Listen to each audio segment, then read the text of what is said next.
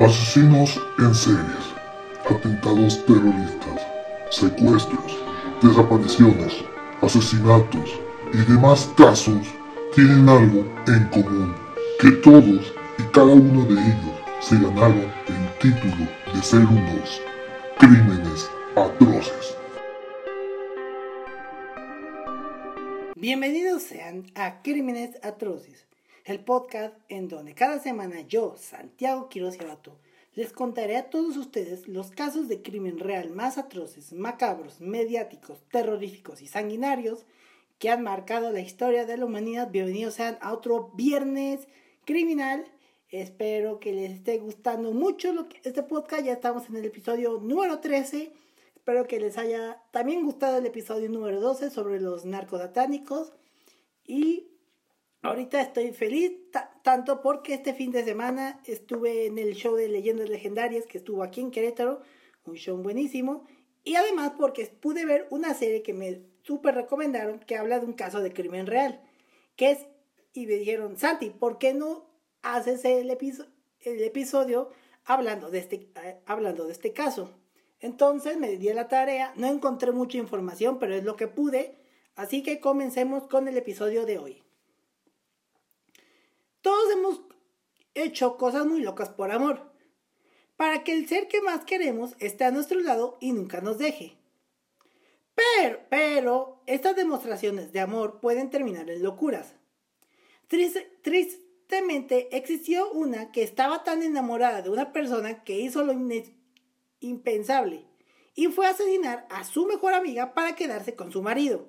Y no, no les contaré el caso de Carla Panini con el caso de Carla Panini, ya que sé, ese será para otro episodio, posiblemente, no sabemos. Así que hoy conoceremos un caso que mezcla el amor y la muerte. Hoy les contaré el caso de Candy Montgomery. Y para los que saben de qué serie estoy hablando, es de la serie de HBO Max, Love and Death o Amor y Muerte, que es protagonizada por Elizabeth Olsen, que es prácticamente la historia de este caso, contada en, en perspectiva.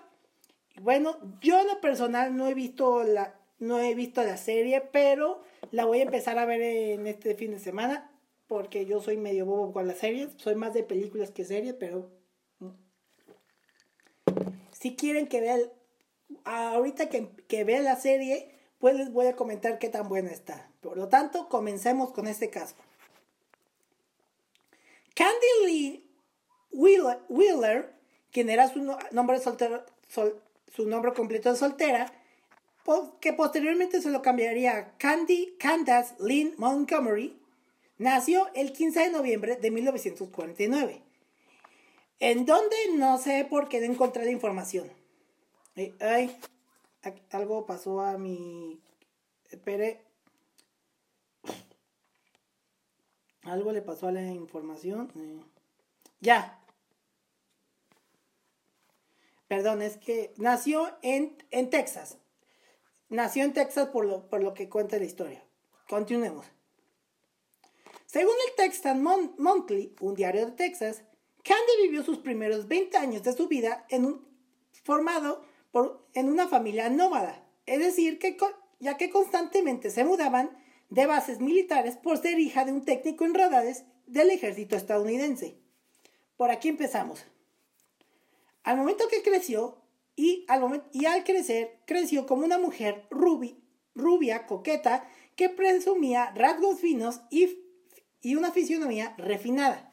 Ya he visto fotos de la de Candy, no antes de aclarar, quienes haya visto la serie, por favor no relacionen esta, esta Candy con, con Elizabeth Olsen, que es la actriz que la, que, que la, que la, que la encarna en esa serie. No, quiero que se... Bueno, si quieren imaginársela, imagínensela, pero más en las notas verán cuál era la verdadera Candy. Candy. Mientras Candy trabajaba como secretaria, conoció y conquistó a un hombre llamado Pat Montgomery, un joven brillante quien se había recibido como ingeniero electrónico contratado por Texas Instrument. Y ellos goza y su familia gozaba de un próspero bienestar económico.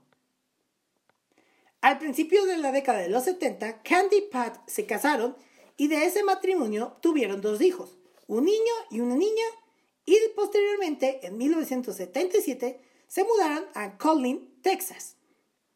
Aquí vamos bien, una familia aparentemente normal, con dos, hijos, con dos hijos, se mudaron a un lugar tranquilo. ¿Qué puede pasar? Ellos, al lugar donde se mudaron fue al pueblo de Wiley en el condado de al pueblo de Wiley en el condado de Collin, Texas, en el 77. Candy era una ama de casa dedicada que residía en un suburbio en el noroeste de Texas. En, sus, y en sus horarios se distribuía en los quehaceres de la casa, las visitas a la escuela de sus hijos y su congregación en la primera iglesia metodista unida de Lucas. Y ahí comenzó a girar la vida social de la familia.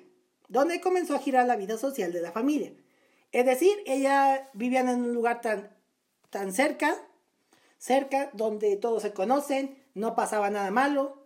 Ella era una persona normal, algo así como John Wayne Gacy. Bueno, Candy no se puede considerar una asesina en serie porque nomás mató a una persona. Gacy mató a 33 o hasta más. Pero al decir eso me refiero a que vivían en un lugar tranquilo, alejado, todo bien. El pueblo de Wiley, donde vivía la familia, donde vivía Candy con su familia, se podía describir como un pueblo tranquilo, ordenado y ubicado a las afueras del distrito, en donde la familia Montgomery vivía una vida cómoda e, entre comillas. Vivían entre comillas porque tiempo después Candy empezó a, sentir, a sentirse prisionera de la monotonía, como Piqué con Shakira ya que todos los días eran los mismos, a lo que ella describe como días aburridos, y a lo que ella fraguaba un concepto llamado, y citándola, quería fuegos artificiales, según lo que hizo esta. Y la entiendo perfectamente, porque ya después cuando alguien se casa y tiene así sus rutinas, pues prácticamente se vuelve algo monótono y ya aburrido. Me pasa lo mismo con... Cuando empecé el podcast ya, ya todos los días era lo mismo de investigar, escribir, grabar, editar y, y subir. Algo así como lo que se hace en el podcast o en la vida cotidiana. Por ejemplo, te levantas, desayunas, gimnasio, trabajo, comer y ya. Eso es una vida monótona. Pero lo que buscaba Candy era algo más de que eh, se veía que ya en su matrimonio, pues, ¿cómo lo diría? No cochaban. Cochar es tener relaciones, por si acaso no entendieron ese punto, pero continuamos con la historia. En un punto de su vida conoció a una mujer de nombre Betty Pomeroy. De ella se sabe que nació en 1950 en un pequeño poblado de Kansas siendo la mayor de dos hermanos varones. Según la palabra de Ronald, uno de los hermanos de, de, Betty la describió como, citándolo, una joven con aceptación popular. Participó en todo tipo de eventos escolares, de música, obras de teatro, consejo estudiantil y su sueño era ser maestra de primaria. Cuando ella trabajaba en la universidad, tuvo de profesor asistente a un hombre llamado Alan Gore. Nada que ver con el ex, el ex vicepresidente Al Gore, eso es otra cosa, del cual se enamoró y se casaron en 1970. Alan trabajaba en una empresa de tecnología con sede en Dallas, Texas. Y Betty alcanzó el puesto de maestra de quinto grado de la, quinto grado de la escuela primaria Dude Elementary School y de ese matrimonio nació su hija Alisa. Y aquí, en este momento, se, combinaron estas dos. Candy y Betty se conocieron en la iglesia metodista donde Betty estaba ahí, del cual esta iglesia estaba abierta la participación femenina y se conocieron porque las dos cantaban en el coro. Si vieron la serie, es cuando están cantando en un coro, como se conocieron. Mm, he visto trailers y he visto spin y he visto como cortos en TikTok y en otros lados, pero no he visto la serie completa. Así que no sé qué tan bien esta es, es eh, la serie. Bueno, la vean, se las comento. Saludcita. El vínculo entre los hijos, que tenían la misma edad, nutrió aún más la amistad. Y poco a poco se volvieron amigas íntimas y las familias igualmente se volvieron amigos. Según en palabras de Robert Udashen, el abogado de Candy, dijo, dijo que, citándolo, citándolo, Candy era una persona extrovertida, simpática y estaba involucrada en su comunidad, su iglesia, estaba en el coro y enseñaba en la escuela dominical. Hasta aquí todo bien. Las amigas se conocen, ven que los hijos tienen la misma edad, luego se empiezan a juntar muchas las familias. Hasta aquí todo bien. En este caso me suena muy conocido. Si alguien es de México ya captó la referencia. Seguro por algo que dije en el intro, no sé. Bueno, en el verano de 1978, Candy descubrió que sentía atracción física por Alan Gore. ¡Tan, tan, tan! Si no saben, es Alan Gore, el esposo de Betty. I got you, bitch. ok, Candy descubrió que sentía atracción física por Alan después de que chocaran de forma involuntaria y suavemente con, con él en un, partido de, de voleibol que organizó la, la iglesia. La epifanía le ingresó por los orificios nasales, lo que significó una revelación que según lo dicho por por Poe, por Poe, eh, dicho por ella, era que, citándola, Alan lo olía bien, nunca lo había visto con ojos lujuriosos. Aparte de todo era caliente, pues. La entiendo perfectamente, porque ya estaba viviendo una vida aburrida con su marido. Cualquiera. No estoy justificando, pero yo también me aburriría.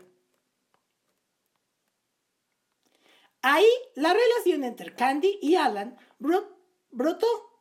Empezó de la cordialidad a las bromas, de las bromas al coqueteo y del coqueteo a la fantasía. Y la tensión sexual se, se corporiza. Alan era un hombre divertido, activo y accesible, lejos de que estaba de ser un Adonis, interpeló la frustración sexual y la rutina fofa de Candy. Es decir, él, era la salvación de su modorra y agitación de su incómoda comodidad. Es decir, que ella estaba buscando algo fuera de la monotonía, como Piqué con Shakira. Como Piqué con Shakira, que la dejó por alguien que no voy a decir nada, solo digo que Clara Shia no es muy, no es muy guapa que digamos. Piqué todo, men, piqué todo menso porque dejaste, ahora sí como diría Shakira en su canción, cambiaste un Rolex por un Casio, la verdad. Para Candy no fue difícil seducir a Alan, que quedó, que quedó sorprendido y se entregó a sus encantos. Y estaba buscando fotografías de, de Betty y ella era muy guapa. Digo, fuera de que tenía un peinado tipo casi como afro, ya lo verán en las, en las, fotos en Instagram, pero ella sí se veía muy guapa para la época. Hasta yo hubiera caído. Ok. La aventura extramatrimonial comenzó el 12 de diciembre de 1978 en el Hotel Como, ahí en Texas. Sus encuentros se describen como periódicos y fructíferos, y ellos eran amantes románticos que se retribuían en el sexo y la compañía, una liberación hormonal de la densa dinámica familiar. Y la armonía que por tanto estaba buscando Candy había conseguido, lo consiguió.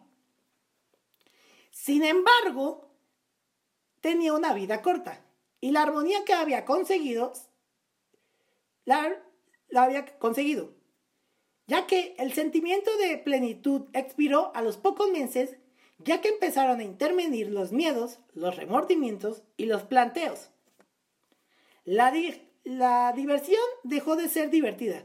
El enamoramiento había arruinado el pacto de placer retribuido. y ellos establecieron un impas de común acuerdo por fuerza mayor. Es decir, dejémonos de ver por un tiempo. Como cuando tienes una amistad con derechos, ponen normas o una que, tiene, que tienen normas y luego si en esta norma de que, ah, me, me estoy enamorando, ya mejor no nos veamos. Ah, que ya no, ya no, ya no, no, no y no. Perdón, me dio una regresión gañón. A principios de, digo, a mediados de julio de 1979, nació Bethany, la segunda hija de Alan y Betty. Después de unos meses después, retomaron los, Candy y Alan retomaron los encuentros un mes después, pero ya nada era como antes. La culpa, ya que la culpa carcomía a Alan. Y ella existía cuestiones fuera del convenio inicial y el amor había metido la pata. En un encuentro matrimonial, una suerte de retiro, una suerte de retiro espiritual para parejas con deterioro del líbido organizado por la Iglesia Metodista, bastó para decretar el inevitable final del amorío. ¿Ya ven? Por eso digo que las religiones luego tienen uno que quiere disfrutar la vida fuera de la monotonía y llega a una iglesia y te arruina esa felicidad. Bueno, pero que también estamos hablando de, de otro, estamos hablando de, de, otros, de otros tiempos. Era así más, el, era un poco más el, tex, el Texas, un poco más conservador que aquí aquí estamos diciendo. Por eso todo esto. El entremano era tan delicado, delicado que las hijas de la pareja se habían quedado a dormir en casa de Betty Pat mientras sus padres enderezaban su vínculo afectivo. Al regreso de las gracias, del Día de Gracias, las preguntas de rigor convivieron en un encuentro urgente. A lo que Alan dijo, citándolo, creo que deberíamos terminarlo. Ella le contestó, citándola, es muy injusto. Alan dictaminó que él cesa de la aventura y él sintió alivio. Candy, que había acomodado su vida para amar a dos hombres, sintió angustia.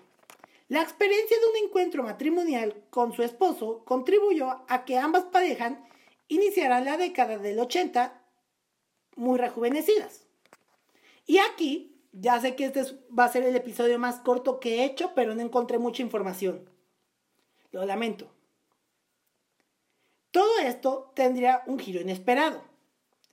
El viernes 13 de junio de 1980, mientras Alan estaba de viaje, Candy organizó una cena con película en la noche con Alisa y sus hijos y pensó encargarse de, llevar a la niña a la clase de natación de esa tarde. Pero no tiene el traje de baño y fue a pedírselo a Betty. Al, medio Betty, al mediodía, perdón, Betty acababa de, hacer de dormir, acababa de dormir a, Bethany cuando que llegó Candy. La invita a pasar, apaga la, la televisión, se sientan en la cocina y le pregunta que si quiere un café. Candy agradece y se niega, ya que estaba apurada. A Betty el tiempo no le importaba. Lo que le afecta es la incertidumbre. Incertidumbre. Está detenida y bloqueada. La em-, embarga y paraliza una duda. Y luego se sentó y sin mirar a los ojos, la confrontó. Betty confrontó a Candy y le preguntó, citándola, ¿estás teniendo una aventura con Alan? Candy, o sea, como que esta mujer ya se la intuía, como Shakira con Piqué. Ya ven por... Y esta es como la tercera vez que, que comparo esta relación, esta relación como con la de Shakira y Piqué, por favor, que alguien que me detenga. Bueno, hubieran detenido igual a Piqué cuando decidió abandonar a Shakira, pero eso no es cosa. Como que esta mujer ya sabía que Betty tenía algo con su marido. Candy Dice que no, pero Betty era desconfiada y le insiste.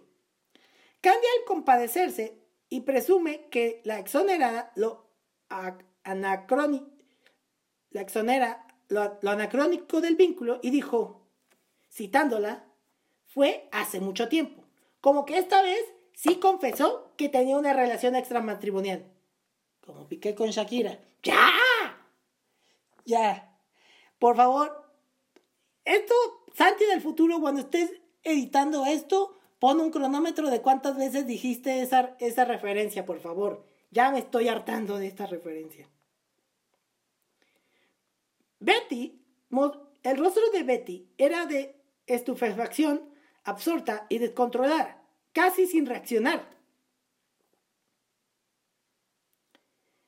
Luego Betty le dice, espera un minuto, porque iba por el traje de baño de Alisa. Pero que Betty no regresó con el traje de baño, sino con un, sino con un hacha.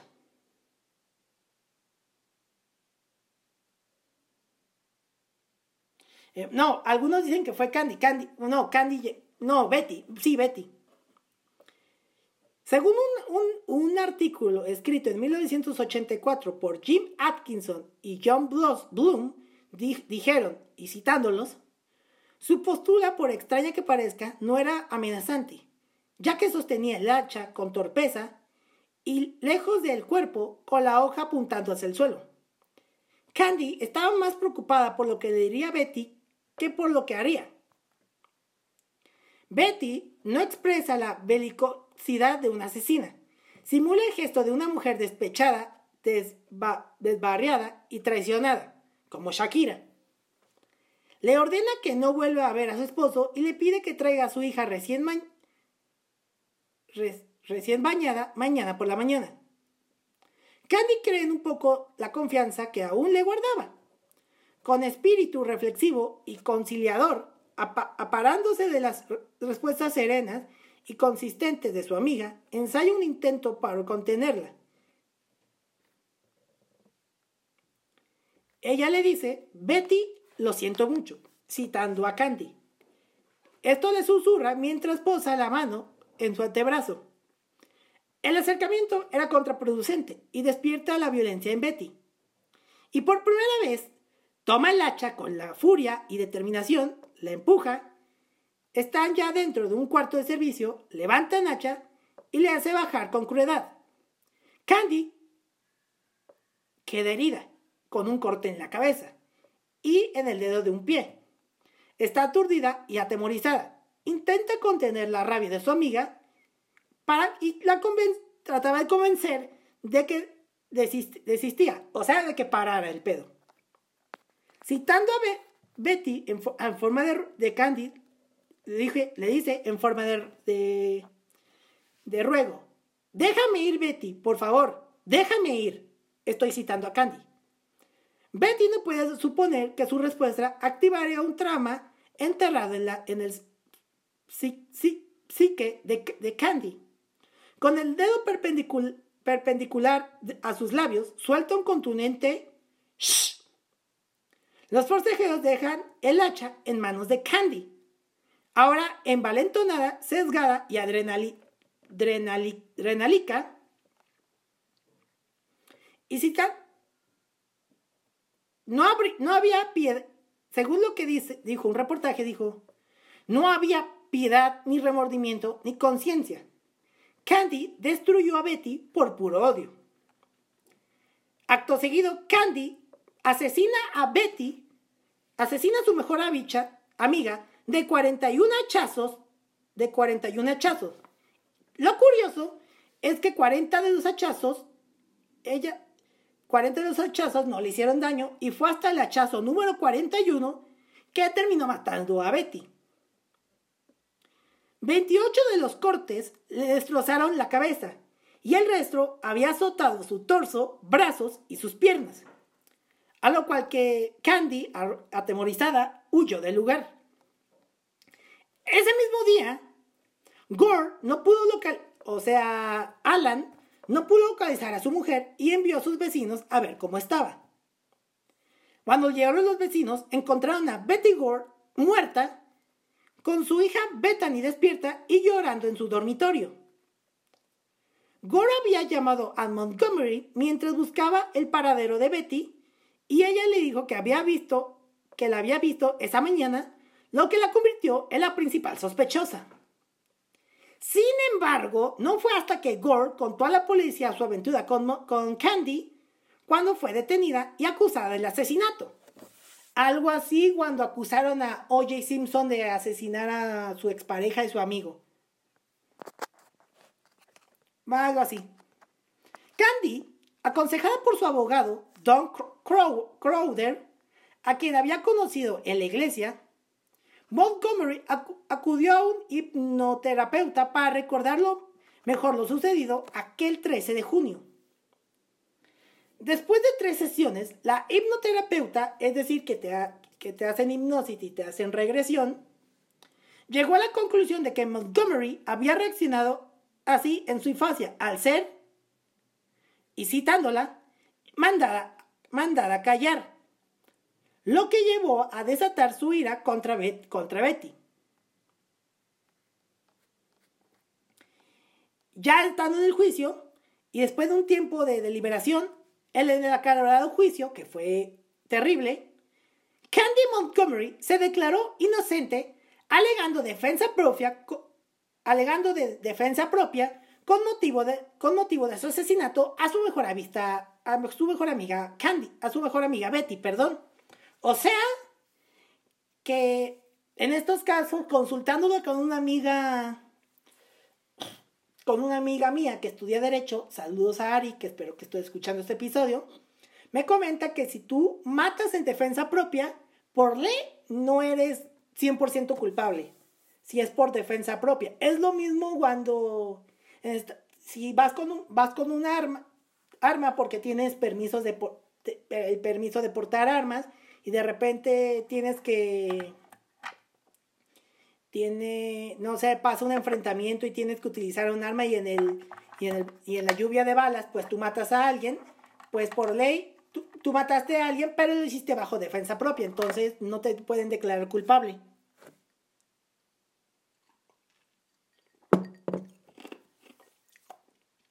Bueno, Candy Montgomery relató su visita a la casa de los Gore, en la que, según ella, Betty se enfrentó a Montgomery por su aventura por Alan.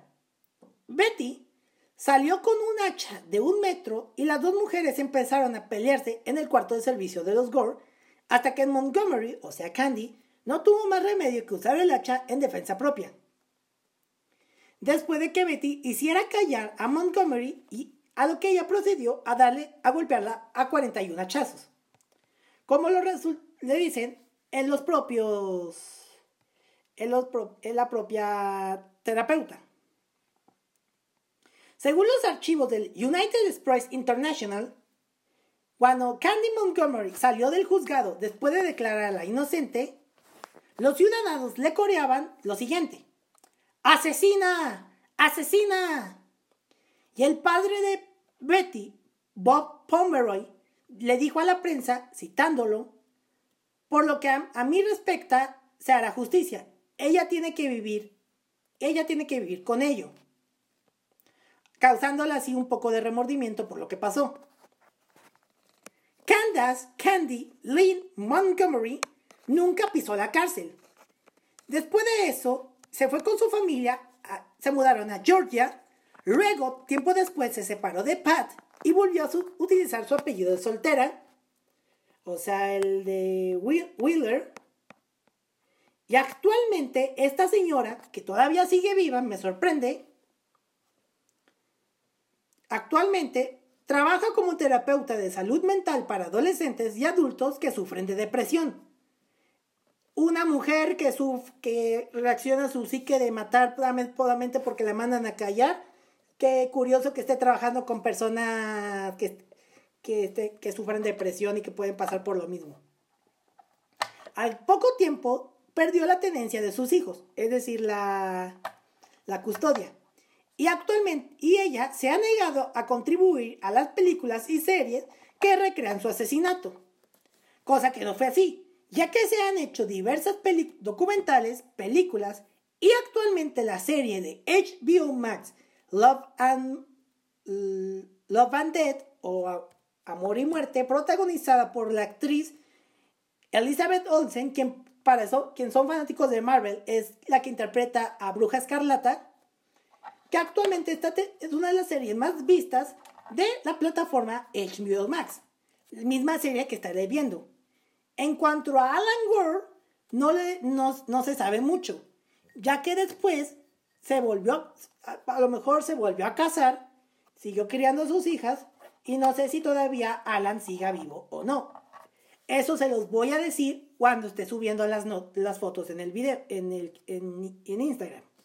Y bueno, con todo esto, que fue muy corto, perdónenme nuevamente, este fue el caso de Candy Montgomery, la amante asesina. No es precisamente su apodo de criminal, pero así yo le puse para darle un poco de eh, sazón.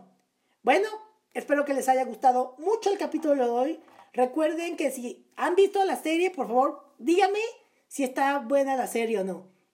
Yo, para, para que yo personalmente la pueda ver en esta semana. No la he podido ver por temas de que estoy escribiendo el episodio número 14 que es un episodio muy interesante para compartírselos a todos ustedes el próximo viernes.